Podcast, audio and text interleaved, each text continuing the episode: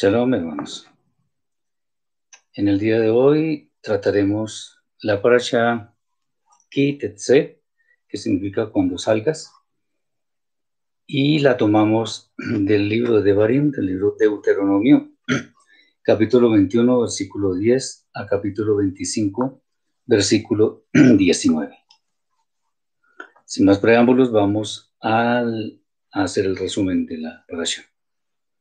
Si al salir a la guerra un hombre ve una mujer hermosa y quiere tomarla para sí, la llevará a su casa y ella deberá rapar su cabeza y cortarse sus uñas.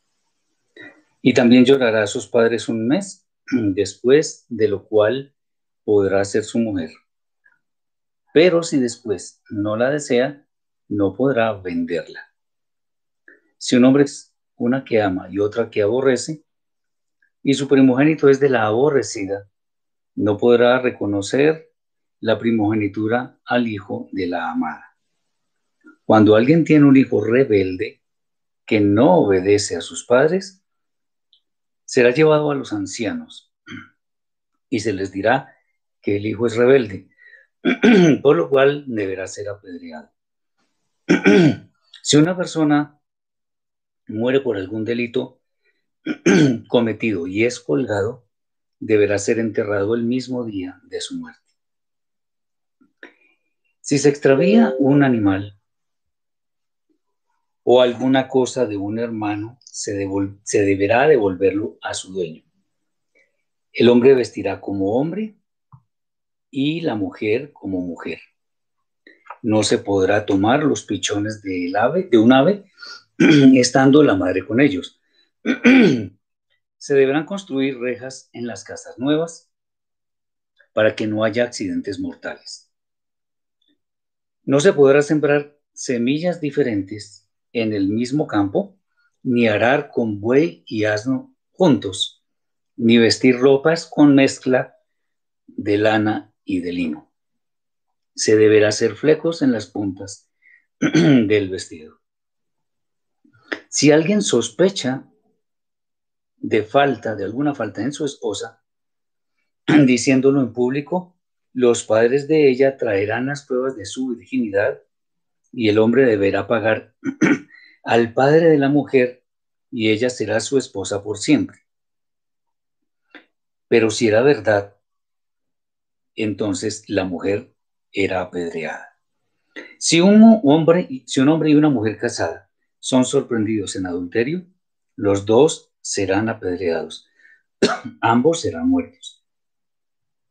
Si una mujer virgen es violada pero no dio aviso, los dos serán apedreados.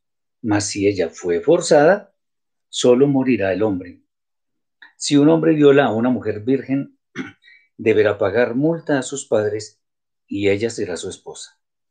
Nunca se podrá tomar la mujer del padre. No entrarán en Caal Israel, en la Keilah, en la comunidad de Israel, quien tenga defecto en sus órganos genitales, ni el bastardo hasta la décima generación, ni amonita ni moabita por siempre, porque no dieron pan y agua, porque alquilaron a Bilam para maldecir al pueblo. No se aborrecerá al edomita ni al egipcio. Los hijos de ellos entrarán a la congregación de Israel en la tercera generación. Se deberá guardar pureza después de cualquier necesidad física. No se deberá entregar un siervo al, al amo de quien huye. No podrá haber rameras ni sodomitas en la congregación de Israel. La paga de una ramera o el precio de un perro no podrán ser llevados a la casa del Eterno.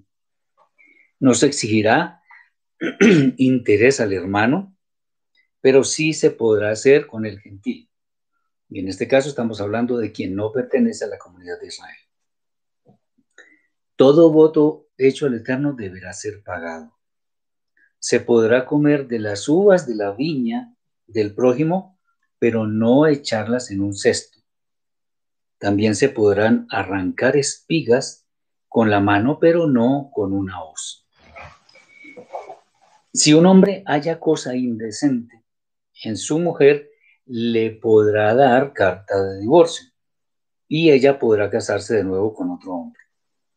Pero no podrá volverla a tomar, aunque su posterior esposo muera.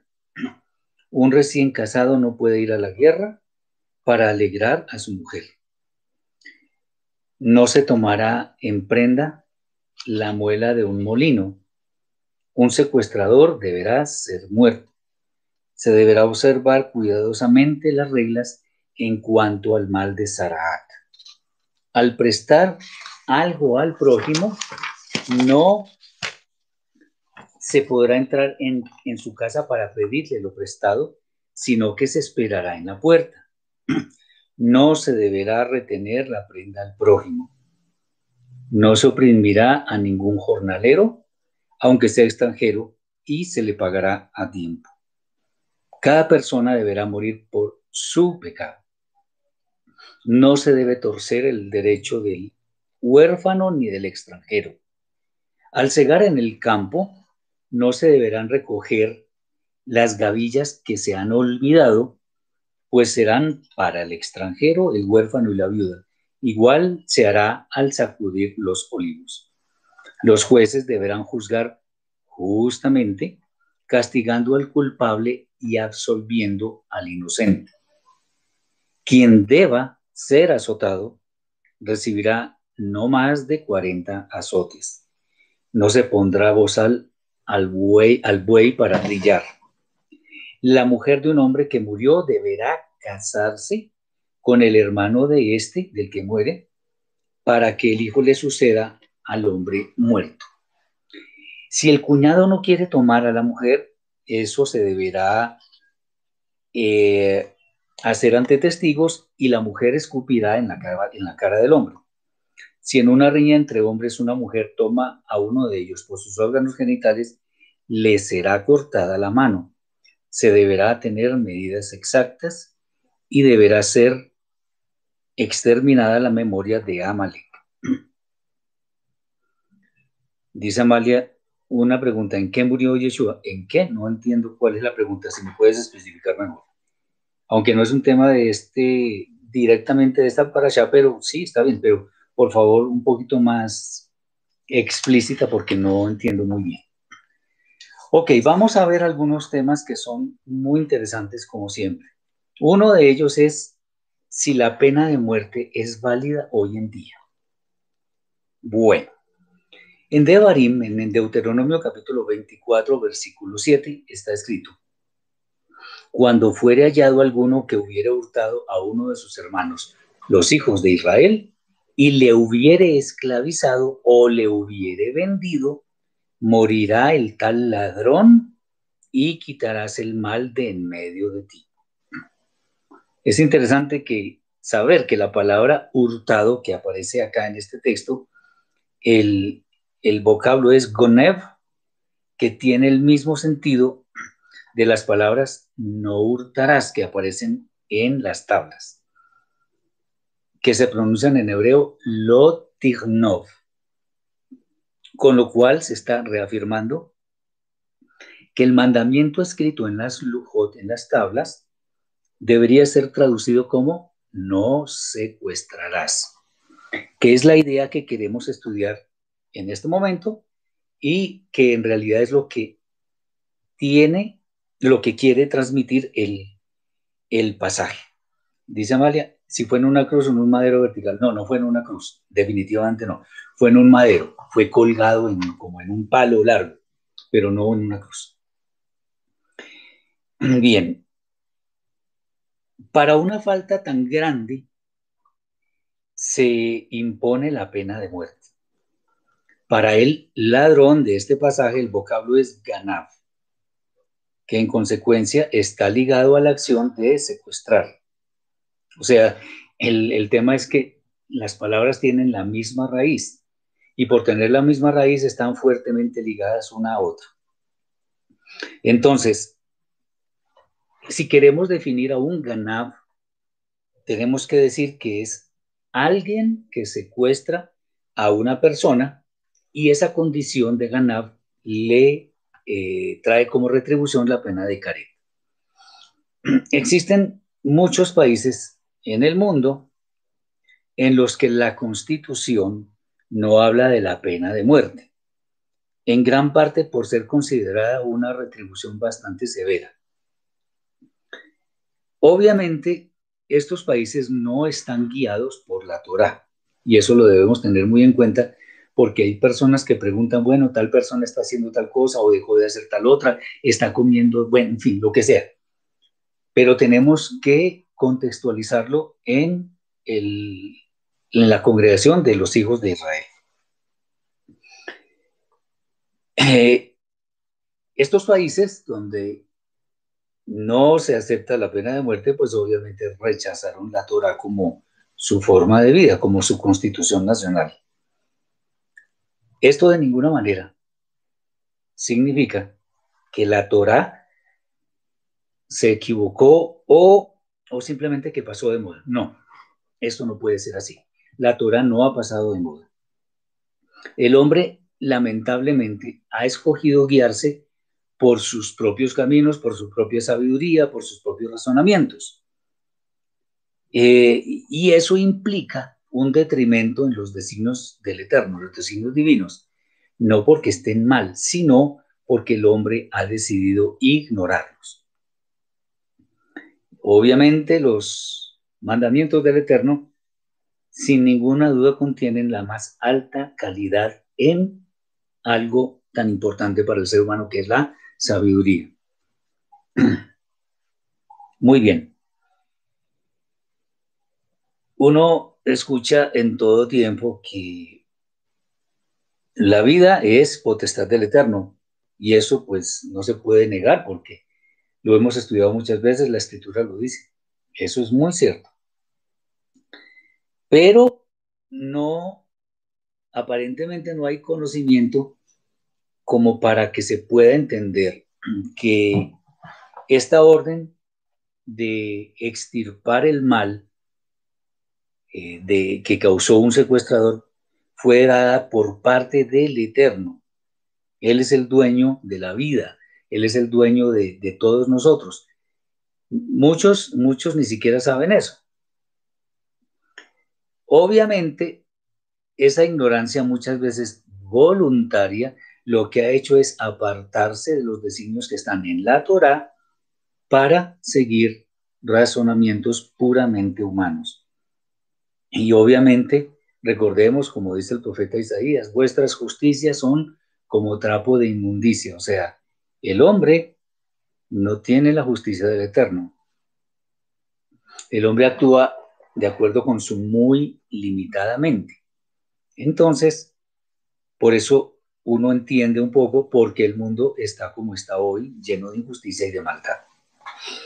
Hay otro texto interesante que está escrito por allá en la carta a los romanos que dice así, sometas de toda persona a las autoridades superiores, porque no hay autoridad sino de parte de Elohim y las que hay por Elohim han sido establecidas.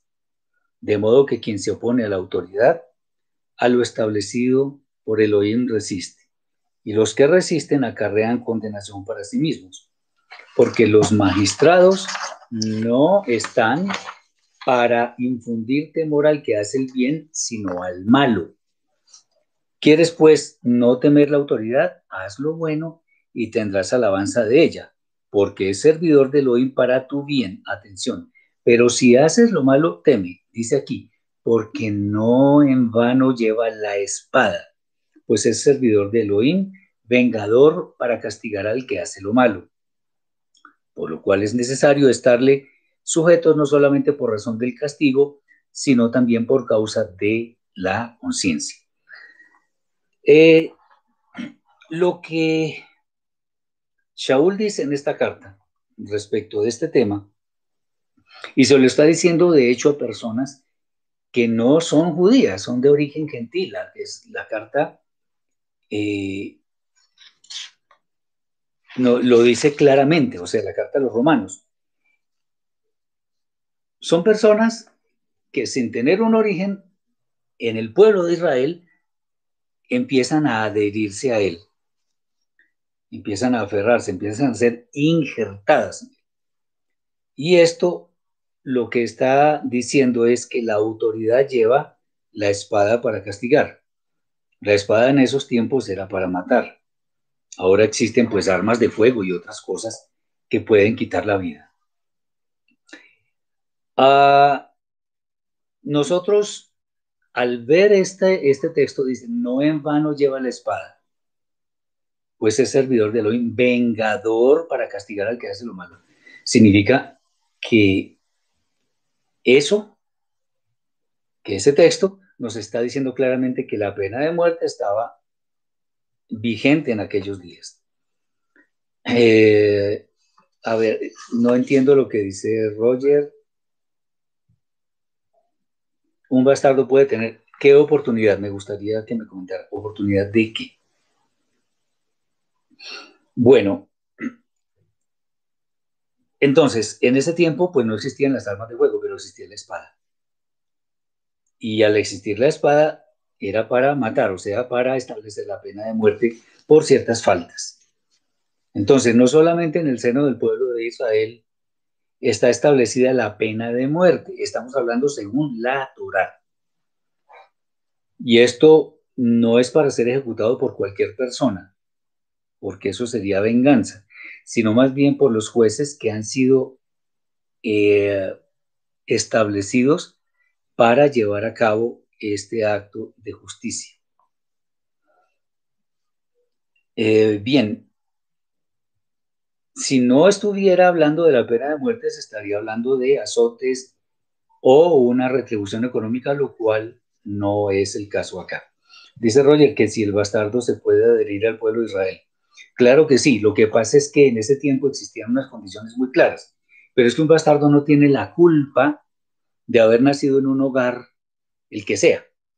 Entonces, si es una persona que cree en el Eterno, cree en Yeshua y se quiere adherir, por supuesto que sí, porque la condición de bastardo no es culpa de él.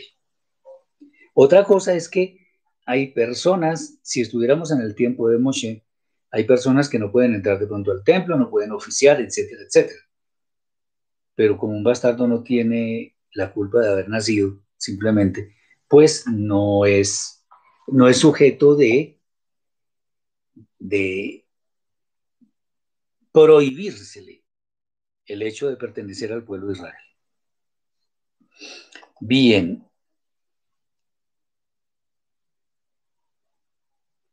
Hay, hay faltas muy graves, no solamente el secuestro, quitarle la vida a alguien, por, eh, ejemplo. Eso también acarrea la pena de muerte, pero no, es, no estamos hablando de eso, sino el caso del secuestro. O sea, la Torah sí establece la pena de muerte. Y tengamos en cuenta que la Torah del Eterno es perfecta. El, Eterno no hace leyes imperfectas como nosotros, sino que hace leyes perfectas y la Torah nos dice claramente que la pena de muerte sí está establecida. Entonces, si, si nos preguntan, bueno, la pena de muerte teóricamente sí existe o no, depende. Pero a la luz de lo que el Eterno está diciendo en su Torah, sí está vigente. Obviamente que eso no lo puede hacer cualquiera, como ya lo mencionamos. Tiene que ser jueces idóneos para ese efecto. Muy bien, inclusive es bueno decir que la maldad que existe hoy en día supera en mucho a lo que existía en tiempos anteriores. De hecho, por ejemplo, la existencia de armas de fuego, de armas atómicas, de armas bacteriológicas, hacen ver que este mundo está en una condición de, de maldad extrema, en la que quienes están empecinados en matar muchas personas de la manera que sea, sin lugar a dudas merecen la pena de muerte. Eso no, no tengamos dudas, no titubeemos cuando pensemos en eso. Merecen la pena de muerte porque eso es lo que está escrito en la Torah, que de ninguna manera está abolido.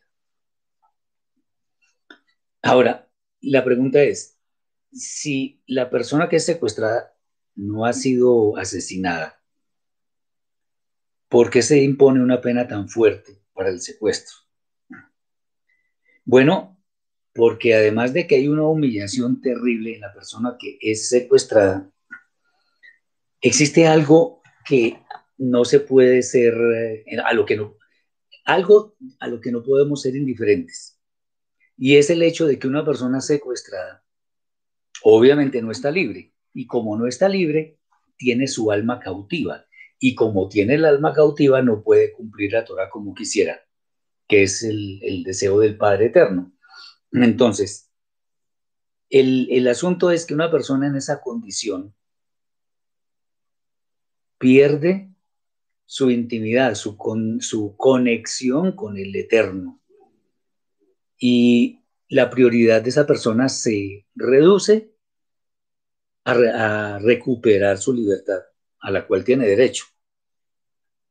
En un momento de dificultad, cuando estamos presionados por alguna circunstancia, bien sea por situaciones de miedo, de angustia, por situaciones en las cuales nos están amenazando, etcétera, etcétera, etcétera.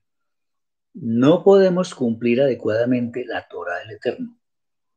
Y al no poder hacerlo, pues no somos libres.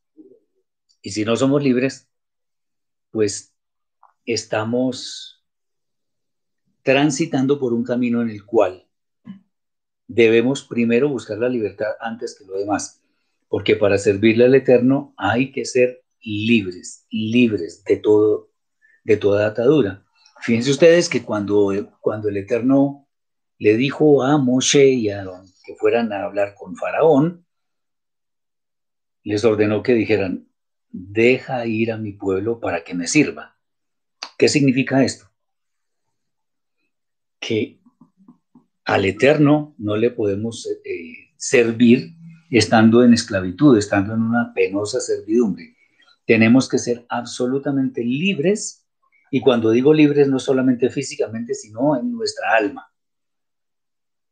Ten, tengamos eso muy claro. Cuando nos secuestran el alma, lo cual puede ser peor que secuestrar el cuerpo, estamos cautivos y no podemos cumplir la voluntad del Eterno. Dice Melissa, ¿podemos ser cautivos de nuestros miedos o inseguridades? Claro que sí, claro que sí.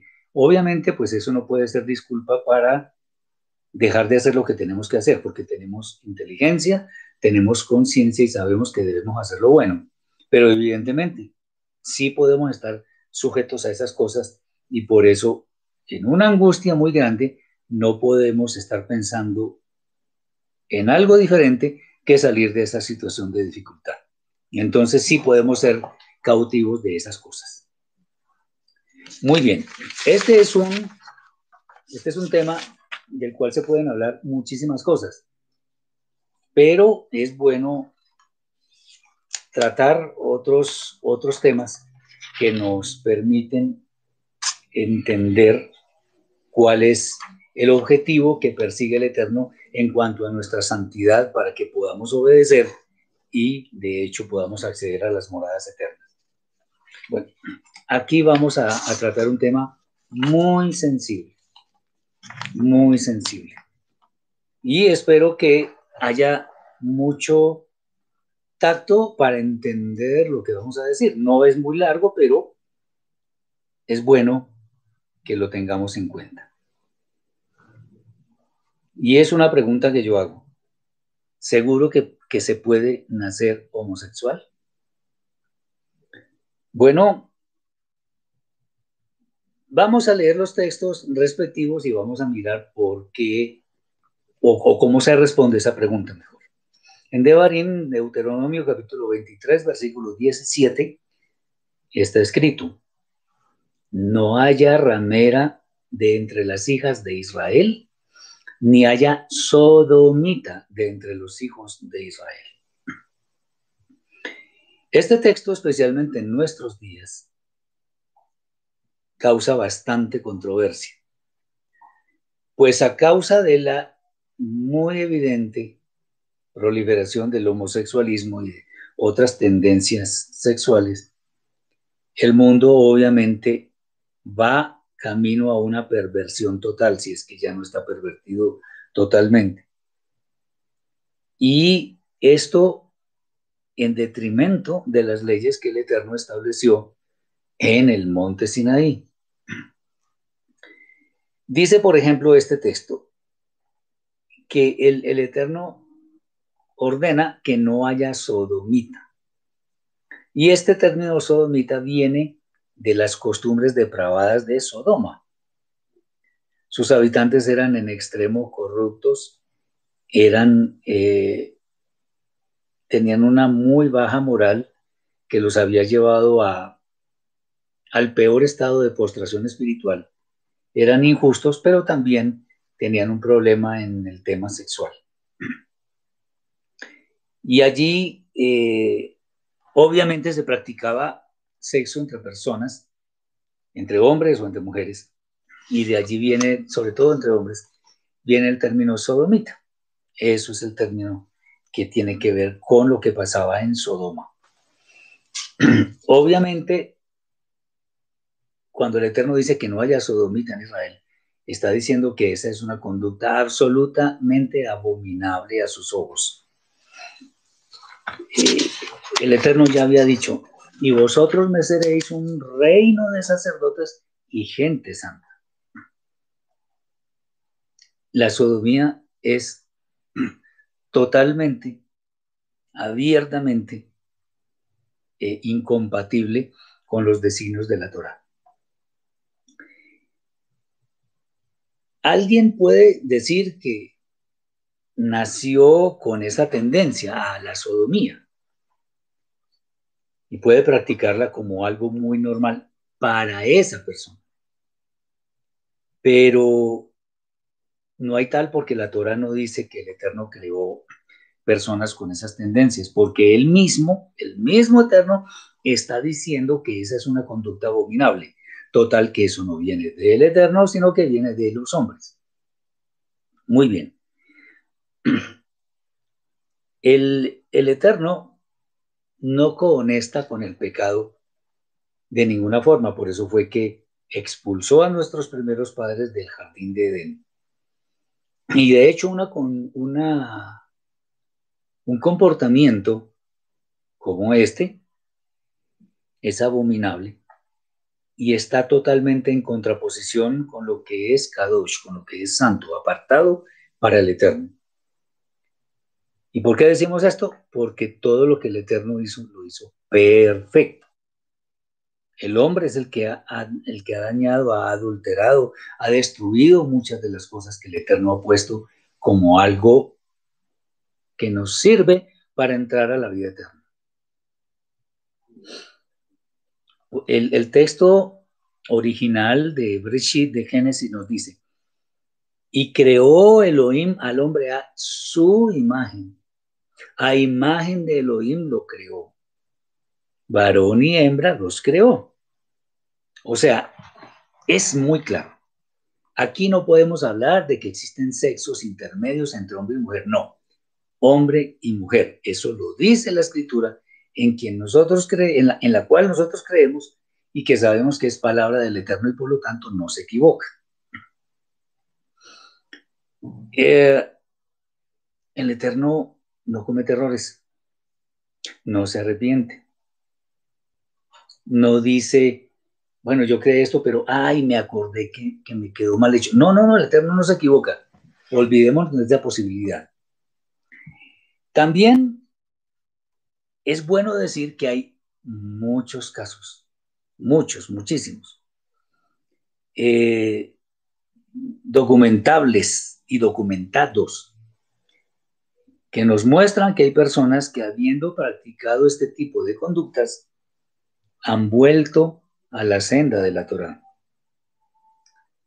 Eh, de hecho, yo conozco casos personalmente en los cuales una persona que está en este, tipo de pecados vuelve a ser una persona que se identifica con, con el sexo que el Eterno le dio. Y esto nos muestra además entonces que esa, esa tendencia a creer que las personas nacen así no corresponde. Eso más bien responde a taras, digámoslo así, genéticas, causadas por el mismo hombre por causa de su depravación. Eso es lo que podemos decir. Pero no le podemos atribuir al Eterno la culpa de una, de una conducta de este estilo por parte de muchas personas. Entonces, que haya personas que hayan vuelto al camino correcto significa que sí es posible enderezar ese camino equivocado. Una persona que esté en estas prácticas no es para que la despreciemos y la echemos fuera. Obviamente en Israel, por ser un pueblo tan santo donde no había posibilidad de que estas cosas sucedieran, o al menos en la inmensa mayoría de los casos no se daba, por eso el Eterno podía decir, tal persona debe morir. Pero hoy en día, cuando muchas de esas personas han caído en esas conductas por culpa de mala crianza, por culpa de otras personas, por mala influencia, no podemos estigmatizarlos y señalarlos así, así. No. Hay que ayudar a que vuelvan al camino correcto. Bien, también podemos decir que este mandamiento, aunque es dado en el seno del pueblo de Israel, obviamente por, por, este tipo, por la naturaleza de lo que ello significa, este mandamiento también es dado para todas las personas en el mundo. O sea que no hay ninguna excusa para desviarnos en pos de lo que es pervertido. Entonces, ¿qué podemos decir? La sodomía viola en una forma rebelde las, eh, los decretos naturales establecidos por el Eterno. Y obviamente eso es una razón que nos debería ser suficiente para abstenernos de practicarla. No solamente es algo que es muy desfavorable para el cuerpo, sino también especialmente contra el alma, porque ello corta la posibilidad de que nos acerquemos al Creador. Dicen algunos sabios, con bastante razón, que es un pecado que equivale a violar todos los preceptos de la, de la Torah. Eh, sin embargo, es bueno aclarar algo.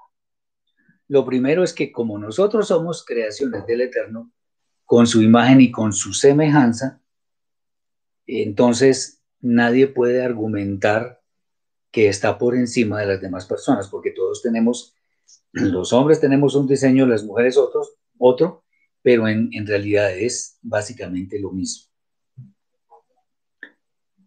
Ah, muchas personas pueden argumentar filosóficamente, éticamente, socialmente, que eso no es incorrecto, que no es una conducta incorrecta, y uno lo ve por los medios de comunicación masivos, lo dicen ellos. Pero tengamos en cuenta que el Eterno no se equivoca, como lo decimos hace un momento. Por lo tanto, lo que es pecado ante el Eterno es pecado. No podemos ser tibios con respecto a esa concepción. El pecado ante el Eterno es pecado y nada más. Bien. Eh, ninguna, ningún ser humano puede creer que tiene más razón que la que tiene el Eterno, que fue el que, el que declaró la Torah, el que la estableció como el manual de comportamiento para el pueblo de Israel y de quienes se quieran adherir a él por medio de esa acción de ser injertados. Melissa dice, en el caso de las personas transgénero pueden hallar perdón, pues es que las personas transgénero son las que voluntariamente deciden disque cambiar de sexo como, como si se pudiera. Lo que hacen es tomar hormonas masculinas o femeninas, según el caso, para tratar de parecerse al sexo que quieren, en el cual disque se sienten bien. Solo se puede hallar perdón, únicamente se puede hallar perdón cuando las personas piden perdón. Y pedir perdón necesariamente implica apartarse de esa conducta. No solamente es sentir dolor por el hecho de haber cometido un pecado contra el Eterno, sino tomar la decisión de apartarse y obviamente actuar en esa dirección, o sea, no volviendo a cometer ese pecado. De otra manera, no. No, no porque si una persona está muy cómoda en su condición de transgénero, pues está, está violando la, la Torah del Eterno. Ahora, es bueno saber que una persona que está en esas condiciones, el, el tema es que, a ver cómo lo digo. Digamos lo siguiente, una persona que está en esas condiciones es más homofóbica que a las personas que las llaman homofóbicas por tener en menos a estas personas. Me explico. Cuando una persona opta un hombre, por ejemplo, opta disque por cambiarse de sexo, ¿qué está haciendo? Ni más ni menos está despreciando el papel, el rol que le dio el Eterno con el cuerpo que le dio para irse al lado contrario. Eso es homofobia. Porque está despreciando el diseño celestial. Ese es el tema. Dice Jackie, las prostitutas sí son perdonadas, pues si piden perdón. Es que perdona, para, para que uno sea perdonado es porque uno inicialmente pidió perdón. Es que si no, uno no pide perdón, ¿cómo va uno a pretender ser perdonado?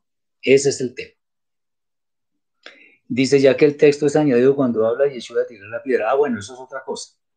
Ese texto está añadido, está en Yohanan, capítulo 7, versículo 53 al capítulo 8, versículo, versículo 11. Sí, eso está añadido, pero igual, pero está añadido no por eso que estamos hablando, sino por otras consideraciones. Eh, sí, una prostituta, un ladrón, un, todo eso, todas esas personas pueden hallar perdón.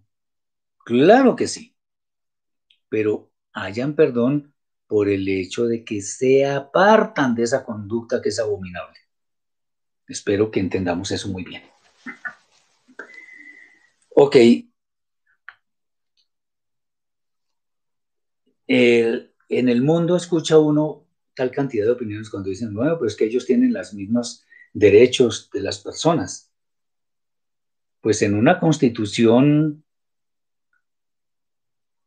equivocada, una constitución incompleta, que que solamente tiene decretos humanos y que está muy por debajo de los decretos de la Torah, posiblemente sí, sí, todas las personas. Pero es que uno ve hasta personas en los altos gobiernos que practican homosexualismo, lesbianismo, qué sé yo.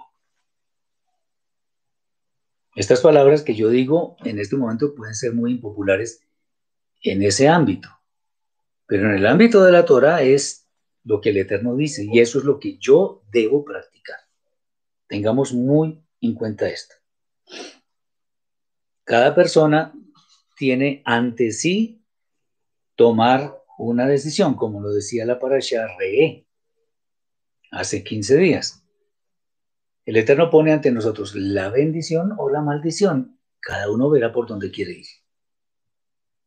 Y nos lo dice en forma anticipada para que después no tengamos excusa y digamos que el Eterno está cometiendo una injusticia con nosotros. Hazme shalom. Eso no puede ser. Entonces tenemos ante nosotros el camino de vida o el camino de muerte. Y vamos a tratar ahora otro tema que es bien importante también y que en alguna forma se relaciona con todo esto que hemos mencionado.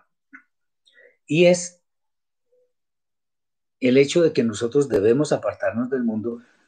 ¿Por qué? Porque la conducta que el mundo eh, entiende como correcta no es nuestra conducta. Aquí hay muchos mandamientos, muchas misbot, y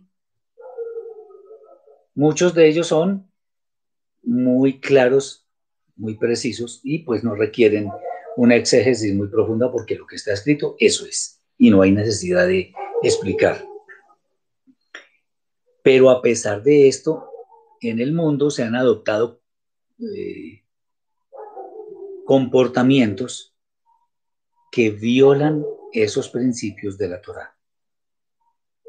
Y eso se toma, en, se toma muy en serio. Entonces ahora el, mundo LGBT y eso es intocable. Cuando una persona llega a un, a un cargo muy visible, de ninguna manera se puede hablar de su condición sexual. Y así sucesivamente. Bueno, hay que tener en cuenta todas esas cosas porque nosotros estamos siguiendo la Torah del Eterno, a nuestro maestro Yeshua, nuestro Mashiach, también. Es lo mismo a la hora de la verdad. No podemos negociar eh, nuestra vida espiritual por los ofrecimientos que hace el mundo. Vamos a ver algunos textos que nos explican suficientemente de qué estamos hablando y en cuanto a que las conductas del mundo no deben ser las nuestras conductas. En Devarim capítulo 24 versículos 1 al 4 dice lo siguiente, cuando alguno tomare mujer y se casare con ella, si no le agradare por haber hallado en ella alguna cosa indecente, le escribirá carta de divorcio y se la entregará en su mano y la despedirá de su casa. Y salida de su casa, podrá ir y casarse con otro hombre. Pero si la aborreciere este último y le escribiere carta de divorcio y se la entregara en su mano y la despidiere de su casa, o si hubiera muerto el postrer hombre que la tomó por mujer, no podrá su primer marido que la despidió volverla a tomar para que sea su mujer, después que fue envilecida porque es abominación delante del Eterno. Y no has de pervertir la tierra que el Eterno tu Elohim te da por heredad. Una pregunta dice acá, ¿es bueno decir que no somos nada para juzgar o mirar mal a una persona con esa condición, simplemente adaptarse a ella? Diciendo un poco, porque para nosotros, independientemente de que una persona merezca respeto por ser un ser humano, no significa que, que debamos estar con una conducta que abiertamente es abominable ante el Eterno. Simplemente no comento nada o lo que sea, pero no estoy conforme. El problema es que ahora, como lo he dicho tantas veces, la condición pecaminosa del mundo es tan grande que si uno critica a una persona que abiertamente está en pecado según la Torah, que es lo que nos interesa, nos pueden echar del trabajo facilito. Entonces debemos tener cuidado por esas cosas porque puede ser por cuestión de subsistencia, no porque estemos de acuerdo, sino más bien callar para que nuestro sustento no se vea en peligro. Es más por eso. Bien, los casos que existen en la actual sociedad eh, nos muestran situaciones que definitivamente tenemos que evitar sin ninguna duda. Eh, por ejemplo, en muchos matrimonios se alega algo como incompatibilidad de caracteres. Eh, también se habla de que hay cuestiones de carácter psicológico y por otras razones que ni siquiera la Torah toma en cuenta. Aquí el divorcio se establece solamente cuando se encuentra una causa indecente que Yeshua eh, identifica como la infidelidad conyugal, lo que llaman adulterio. De hecho, eh, lo dice, por ejemplo, Yeshua. Si, y yo os digo que cualquiera que repudie a su mujer, salvo por causa de fornicación, ahora no, antes empiezan la, la gente a hablar, no, pero es que adulterio y fornicación no son lo mismo, es lo mismo si hablamos de cuestiones indecentes en el matrimonio. Con eh, inmoralidad sexual, llámenla como la quieran llamar. Dice, y se casa con otra, adultera. Y el que se casa con la repudiada, adultera. O sea, una persona que se divorcia, ojo con esto, una persona que se divorcia porque ya vio otra que le gusta más, ante el Eterno, ojo, ante el Eterno, si se divorcia y se casa con esa otra persona, ese otro matrimonio no es válido. Porque ya cometió adulterio antes de casarse con esa persona. De hecho, cometió adulterio en el matrimonio. Entonces, si está mirando la posibilidad de casarse con esa mujer, ante el Eterno eso no vale. Porque, como dicen por ahí en algunos crímenes, lo hizo con premeditación y alevosía. O sea, lo hizo con maquinaciones de su mente, de tal manera que estaba viendo cuál era el mejor plan para deshacerse de esta mujer e irse con la otra. Para las mujeres también es válido. Eh, entonces, la infidelidad, y si, si hay eso, y la persona, ojo, no pide perdón ante el Eterno, se arrepiente adecuadamente, ni sueña que se puede casar y que el Eterno vaya a aprobar ese matrimonio. No lo va a hacer. Entonces, hasta ahora, que sepamos, la única conducta que puede conducir al divorcio es la infidelidad conyugal. Yo me he preguntado también, no lo digo a veces en voz muy alta, pero me pongo a, ver que hay matrimonios en los cuales hay un maltrato excesivo y nunca cambia. De arrepentimiento no podemos hablar allí, sino que el, maltrato se agudiza muchísimo más.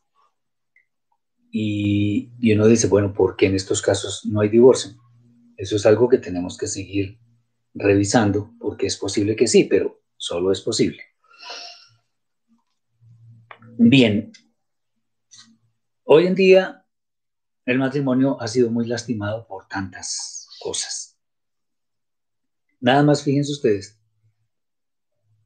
que ahora es muy normal, digo normal entre comillas porque para mí no lo es, que dos noviecitos se vayan de paseo solos a, no sé cuántos lugares, se van solos durante un tiempo y no pasa nada ante la sociedad. Esto no, o sea, así no es. Así no es, porque inclusive llegaron de su fin de semana donde hicieron de todo lo habido y por haber. Pero al cabo de una semana o dos ya se están yendo el uno por un lado y el otro por el otro. Y ya, y no pasa nada ante esta sociedad corrupta. Pero déjenme decir que el Eterno sí está pendiente de todo eso. Porque se está deshonrando el cuerpo de otra persona. Y hay muchas personas que creen que esto es un juego. No es un juego. Muy bien. Entonces, uno puede ver, por ejemplo, en este mundo, personas que se casan después de haberse casado con otras personas, después de haberse divorciado. Y mucha gente lo ve normal. Casi todo el mundo lo ve normal. Bueno, ahí se está poniendo en entredicho la voluntad del Eterno escrita en su Torah. Hay que mirar. Dice Milangela, ¿qué pasa cuando el hombre no cumple con sus responsabilidades? No provee y es la mujer quien sustenta la casa, ¿el Eterno prueba eso? No, no lo prueba. Eso debería ser, es que eso también es maltrato. En el judaísmo, y aquí nombro el judaísmo. Judaísmo no necesariamente es lo mismo que Torah, pero lo nombro. Esa condición que Milangela está comunicándonos en este momento, sí da para divorcio entre los rabinos. En la Torah, pues no hemos visto algo claro, pero yo, yo siento que todo tipo de maltrato que sea permanente y del que no haya ninguna solución a la vista, debería ser considerado como causa indecente, porque muchas personas, muchas personas, ven destruida su alma, gravísimo, ven destruida su alma porque no encuentran felicidad y entonces reniegan del matrimonio porque creyeron que era pues un cuento de hadas o qué sé yo. Y pues en, cierta forma sí debería serlo. O sea, para estar felices, no importa el dinero que tengamos entre los dos, pero somos felices porque nos amamos y todo eso. Pero muchas personas sufren indebidamente por causa de un matrimonio que no es el mejor, porque los cónyuges se respetan, no se aman, en fin, todo eso. Hay que estudiar un poco más para llegar a, esas conclusiones. Pero claramente el Eterno no aprueba ese tipo de conductas. Eso es claro. Bien.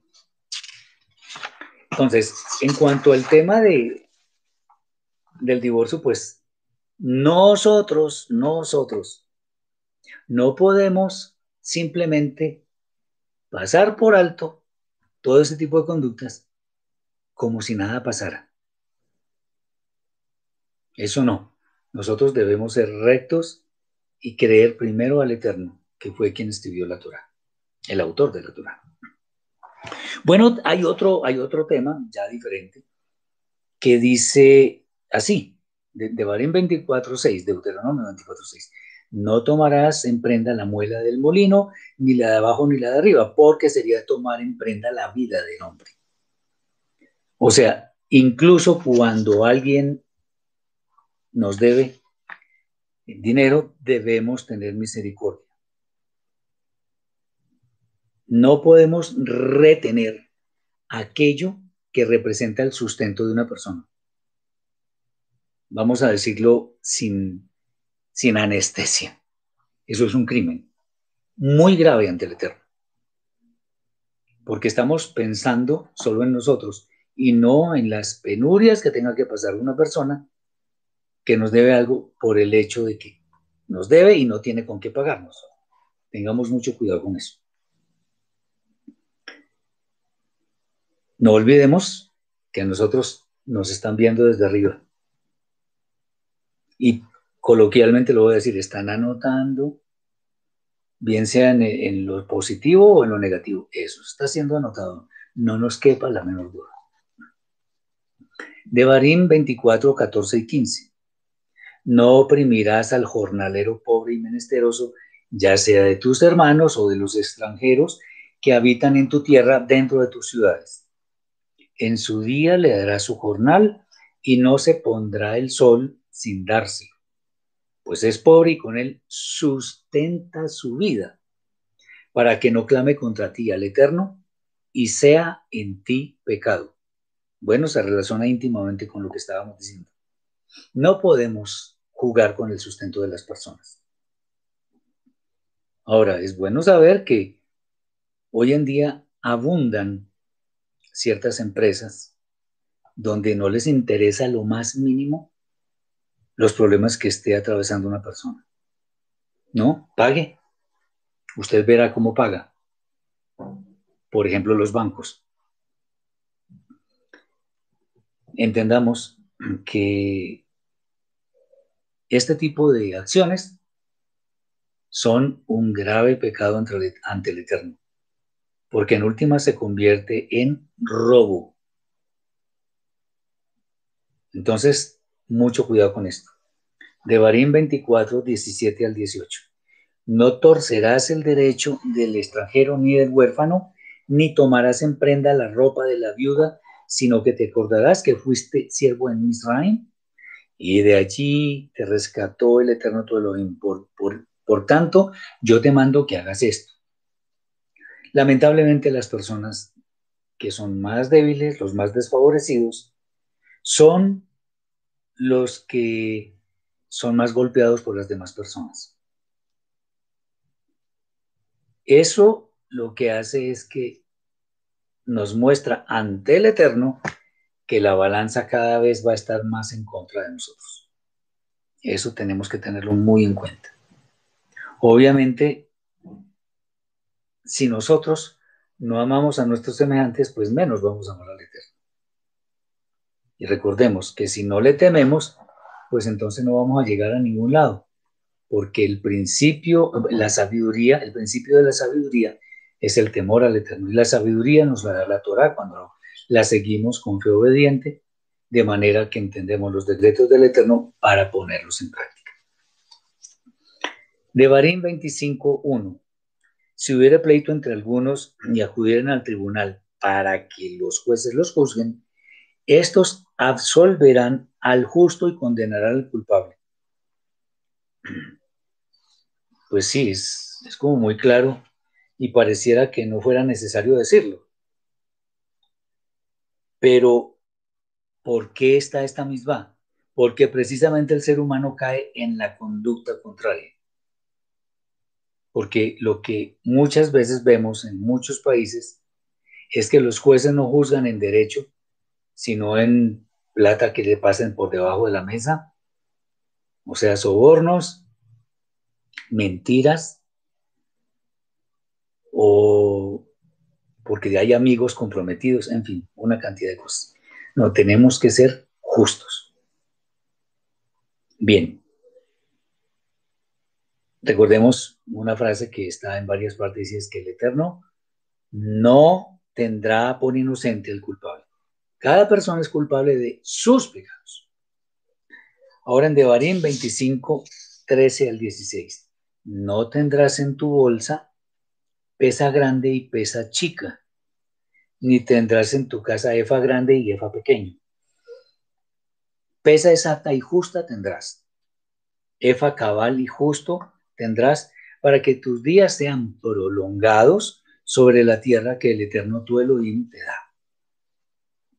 Porque abominaciones al eterno tu Elohim, cualquiera que hace esto y cualquiera que hace injusticia. Tener pesas adulteradas es básicamente eh, el comienzo de muchos robos que se le van a hacer a las personas. Tengamos cuidado con eso. Si le vamos a robar a alguien, el Eterno nos está viendo y tengamos en cuenta que eso es malísimo, es abominable, es detestable en la presencia del Eterno. Cuando en cualquier circunstancia hemos de medir algún objeto, debemos velar porque esa medida sea exacta, de tal forma que a cada cual le sea asignado lo que se ha establecido. No podemos sacar ventaja de ninguna de estas cosas. Estas son, estos son solo algunos de los ejemplos de la situación que actualmente se vive en el mundo respecto de la justicia y la injusticia, de la maldad que hay en el mundo y que en lugar de ser tenida en cuenta la Torah del Eterno para seguirla como forma de vida, el ser humano opta por ir en otro camino de tal manera que va a encontrar la perdición. Estos comportamientos que hemos mencionado son muy comunes. Y de aquí podemos ver muy fácilmente que para muchas, muchas personas, miles de personas, el prójimo no existe o está por allá lejos de nosotros. Y para muchas de estas personas cuya egolatría es gigantesca, lo único que importa es llenarse de riquezas, de facilidades, de bienestar aún en detrimento de la vida de los demás. Y como les he dicho también, eso lo vemos en gobiernos, en bancos, en grandes almacenes de cadena, en, en fin. Los que se ven bien, los que siempre se ven en la misma condición. Ellos manejan la injusticia como si fuera algo hasta saludable, diría yo, pero no. Entonces, de ahí el interés que nosotros tengamos en recordar estas cosas, hay muchos más. Porque son cuestiones que día a día nos van a servir para que andemos según lo que el Eterno ha establecido en su Santa Torah. Esperamos que de alguna forma este tiempo, esta exposición, haya sido de bendición para todas las personas. Lo importante es que tomemos algo de lo que dice la Torah. Lo que dice la Torah, no los hombres. Que seamos diligentes en obedecer la voluntad del Eterno. Y que no hagamos de nuestra propia justicia algo para exhibir. Al contrario, deberíamos avergonzarnos. ¿Cuál es el tema? El tema es obedecer fielmente al Eterno, nos cueste lo que nos cueste. Porque si así hacemos, sin lugar a dudas, sin lugar a dudas, nos va a ir bien. Muchas gracias eh, para, por la presencia de ustedes. Esperemos que esto haya sido de bendición. Y si el Eterno lo permite, mañana a la una de la tarde nos vemos con otra entrega de la carta a los romanos. Que el Eterno les bendiga y les guarde. Shabbat Shalom.